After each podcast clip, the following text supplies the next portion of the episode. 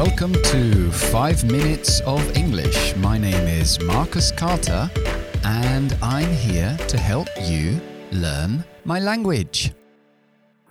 Ok, hoy vamos a ver algunas expresiones. Empezamos con the way to do something, la forma de hacer algo. Se puede hacer the way to do or the way of doing.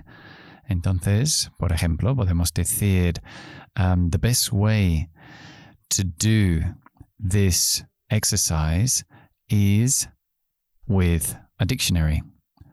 Or the best way of doing this exercise is with a dictionary. Okay, the best way to do, the best way of doing. No hay ninguna diferencia. Ponemos ing o verbo doing porque tenemos la preposición of delante. Ok, ahora vamos a ver um, algo muy similar, pero cambia la traducción. Entonces es chance to do something o chance of doing something. Cuando decimos chance to do something, la traducción es la oportunidad de hacer algo.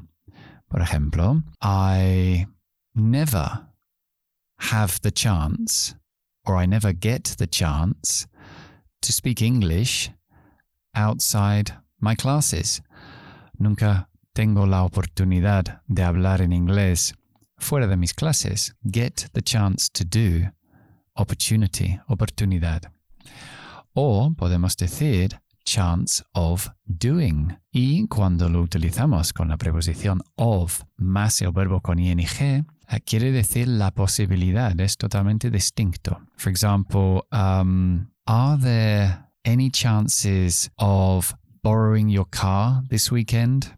¿Hay una posibilidad de prestar tu coche este fin de semana? Are there any chances of borrowing your car this weekend? Es distinto, es hay alguna posibilidad.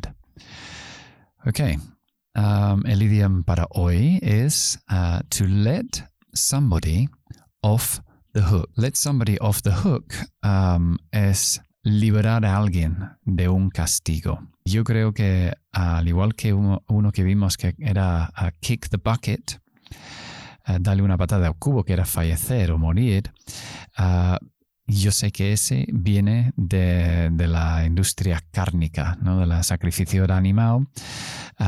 cuando lo tienen colgando, pues pone un cubo debajo para recoger la sangre. Y a veces, pues el animal pues, le da una patada al cubo, kick the bucket. Y este ah, es igual. Let somebody off the hook es ah, liberar a alguien del gancho. Entonces, ah, no está enganchado a lo mejor para para su, uh, su matanza o algo así, no sé. To let somebody off the hook. For example, um, I the police stopped me for um, driving without my seatbelt. Me paró la policía por conducir sin mi cinturón. But they let me off the hook because I was still in my street. Pero me libraron del castigo porque todavía estaba en mi calle. They let me off, con dos Fs, off the hook. Ok, ah, bueno, eso es todo por hoy. Y ya sabéis que ah, estoy en Instagram. Por los que me estáis viendo, por los que están escuchando el podcast, podéis seguirme en Instagram y lo veréis en vídeo, que es lo mismo. Ah, pero bueno, a veces, no sé, es más interesante tener un visual, no solamente eh, la parte auditiva. Y que, bueno, yo estaría agradecido si podemos difundir el podcast y compartirlo con amigos y familiares, que yo creo que hay cosas útiles para, para ellos. Okay? I hope you enjoyed the program and I'll see you soon. Bye bye.